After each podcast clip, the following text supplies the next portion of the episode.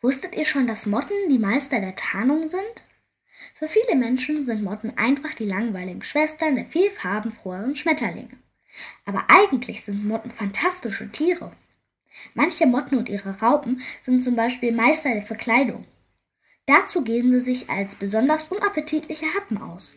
Als Wespe, Fangschrecke, Vogelspinne oder auch als Vogelmist. So führen sie die Tiere, die die Motte oder ihre Raupe gern fressen würden, auf eine falsche Fährte. Der Totenkopfschwärmer, der sich von Honig ernährt, tarnt sich mit seinem Geruch.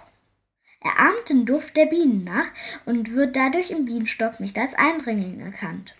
Andere Motten wiederum sind hervorragende Textilproduzenten. Wenn die Raupen des Seidenspinners ihren Kokon bauen, produzieren sie Seide. Das Material wird von Menschen genutzt, um einen der teuersten und schönsten Stoffe, die es gibt, herzustellen. Motten bestäuben verschiedene Pflanzen, deren Blüten sich nachts öffnen.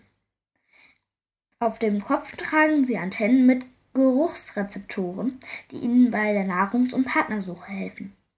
Mit ihrer langen, aufgerollten Zunge können sie auch tief sitzenden Nektar aus einer Blüte holen.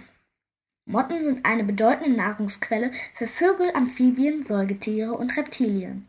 In vielen Ländern essen auch Menschen die Raupen von Motten. In manchen Gegenden in Südafrika werden die Raupen der Gonimbrasia bellina, eines Nachtfalters, sogar als Delikatesse angesehen. Die, Mopan, die Mopanraupe wird per Hand von den Blättern des Mopanebaums gepflückt und über offenem Feuer geröstet oder in der Sonne getrocknet. Angeblich schmeckt sie besonders gut in einem Eintopf mit Tomaten und Bohnen.